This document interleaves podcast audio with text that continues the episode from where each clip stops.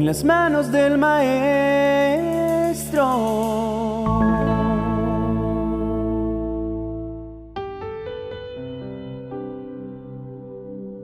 Todos sabemos que la vida es semejante a transitar por un sendero que nos conduce al destino que esperamos llegar. Como en todo camino, encontramos tropiezos y es posible que estemos distraídos al punto de sufrir caídas, por lo cual es nuestro deber levantarnos para poder avanzar de nuevo. El problema en sí no son únicamente las caídas, sino lo que vamos dejando de lado cada vez que caemos. Dios eleva una advertencia que necesitamos tener presente. El libro de Apocalipsis en el capítulo 2, verso 4, nos llama la atención diciendo, Tengo una cosa contra ti, que ya no tienes el mismo amor que al principio. ¿Alguna vez se ha enamorado? ¿Alguna vez ha emprendido con entusiasmo un proyecto y lo ha dejado abandonado por causa de los tropiezos? ¿Alguna vez ha mirado hacia atrás a los primeros días de su casamiento para darse cuenta que ha perdido ese brillo en la mirada cuando ve a su cónyuge? Todos esos interrogantes se suman al más importante de todos y por el cual Dios nos tomará en cuenta. ¿Has perdido el amor que sentías al principio por tu Creador? ¿Por tu prójimo? El amor no se va perdiendo de un día para otro. No es como la mochila que dejamos olvidada después del tropiezo. Sin embargo, indiscutiblemente se ve disminuido cuando permitimos que con cada caída se nos olvide la posición que teníamos antes de sufrirla. El Señor continúa diciendo en el verso 5, Por eso, recuerda de dónde has caído, vuélvete a Dios y haz otra vez lo que hacías al principio. Todos hemos caído alguna vez, algunos muchas veces, pero procuramos no perder lo que habíamos conseguido hasta antes de caer. Las escrituras nos dan información clara sobre aquello que podemos perder con la caída primeramente, disminuye nuestra capacidad de amar a Dios, a nosotros mismos, a nuestro prójimo. Cuando el rey David pecó al tener intimidad con Betsabé, quien era la esposa de Urías, un soldado suyo, perdió su entendimiento. El segundo libro de Samuel, en el capítulo 12, nos cuenta lo sucedido en sus primeros siete versos. Entonces Dios envió al profeta Natán para que le diera a David este mensaje. En cierta ciudad había dos hombres. Uno de ellos era rico y el otro era pobre. El rico tenía muchas ovejas y muchas vacas. En cambio, el pobre solo tenía una ovejita. La había comprado y él mismo la había criado y cuidado como si fuera su propia hija. Tanto quería ese hombre a la ovejita que hasta le daba de comer de su mismo plato y la dejaba recostarse y dormir en su pecho. Y así la ovejita fue creciendo junto con los hijos de ese hombre. Un día llegó un visitante a la casa del rico y el rico lo invitó a comer. Pero como no quería matar ninguna de sus ovejas ni de sus vacas, le quitó al pobre su ovejita y la mató para darle de comer a su visitante. Al oír esto, David se enojó muchísimo contra el hombre rico y le dijo a Natán, ¿pero cómo pudo hacer eso? Ese hombre no tiene sentimientos. Te juro por Dios que ahora tendrá que pagarle al pobre cuatro veces más de lo que vale la ovejita y además merece la muerte. Entonces Natán le dijo, pues tú, David, eres ese hombre. Cuando hemos caído, podemos llegar al punto de dejar de ver lo que para todo el resto de personas es evidente.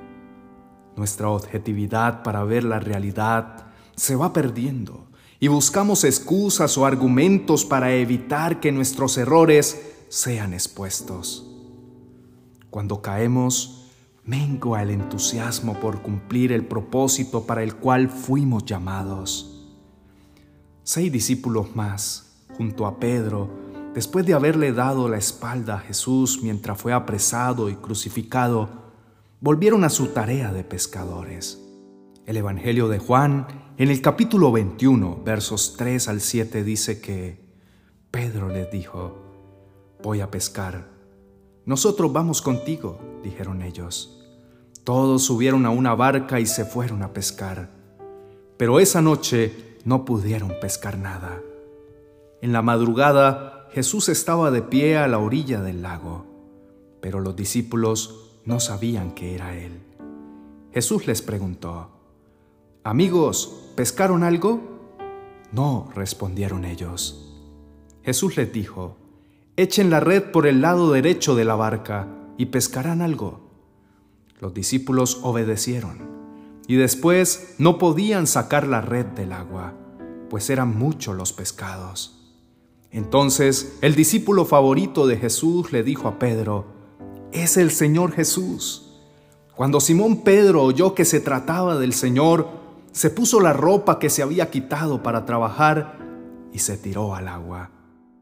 Ellos dejaron de lado lo que por tres años habían hecho al lado de Jesús, predicando en las aldeas y cumpliendo la tarea de expandir el reino de los cielos para volver a su antigua vida de pescadores.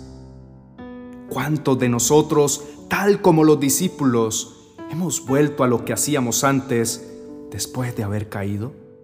Otra de las grandes pérdidas que sufrimos con las caídas es el temor reverente a Dios. Cuando Pedro peca, negando conocer a Jesús, llega al punto de cambiar su lenguaje y mentir abiertamente. El Evangelio de Mateo capítulo 26, versos 74 y 75 cuentan que Pedro juró que me caiga una maldición si les miento. No conozco al hombre. Inmediatamente el gallo cantó. De repente las palabras de Jesús pasaron rápidamente por la mente de Pedro. Antes de que cante el gallo, negarás tres veces que me conoces.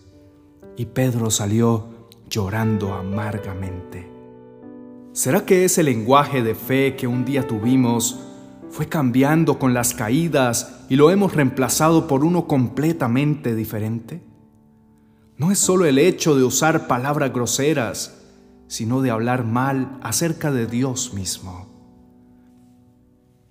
Y por último, tomaremos el ejemplo de Sansón, quien por causa de su caída, que consistió en unirse a una mujer que él sabía que solo buscaba su mal, perdió su vigor y los dones que Dios le había dado y lo hacían tan particular fueron usados para un propósito totalmente diferente. El libro de jueces, capítulo 16, verso 28, nos relata que después de haber sufrido el daño físico y haber quedado ciego, también su fuerza, que era su gran don, había sido despreciada trabajando en un molino. Entonces Sansón oró, Dios Todopoderoso, ayúdame solo una vez más. Los filisteos se han burlado de mí sacándome los ojos. Te ruego que me dé fuerzas para vengarme de ellos.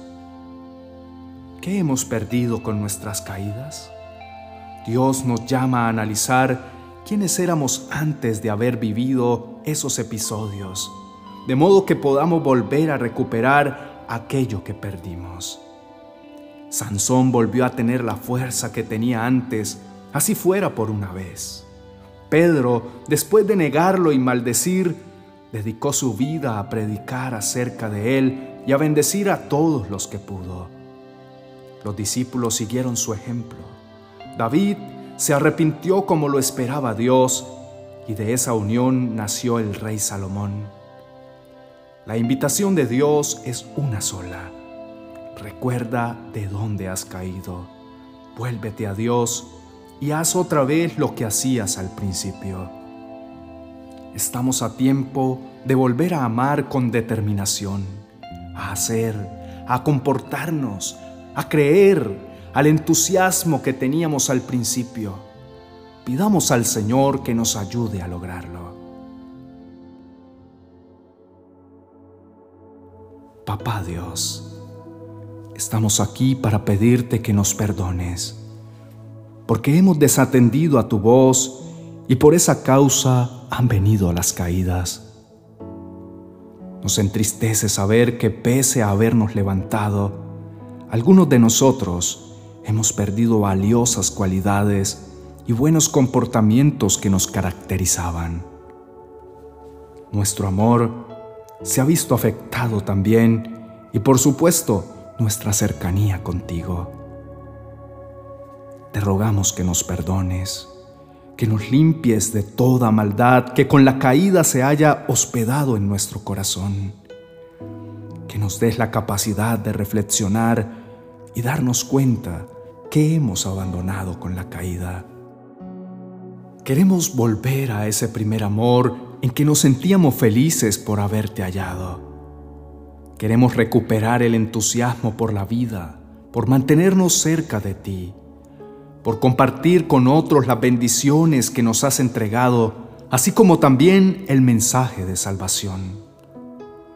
Danos el querer como el hacer por tu bondad y misericordia, para restaurar las relaciones con nuestros hijos, con nuestros padres, con nuestro cónyuge, para recuperar lo que dejamos de lado cuando tuvimos tropiezos y caídas Ayúdanos a recuperar nuestra comunión contigo y a disfrutar de nuevo de esos tiempos de oración y gratitud que se fueron perdiendo con cada tropiezo de nuestras vidas.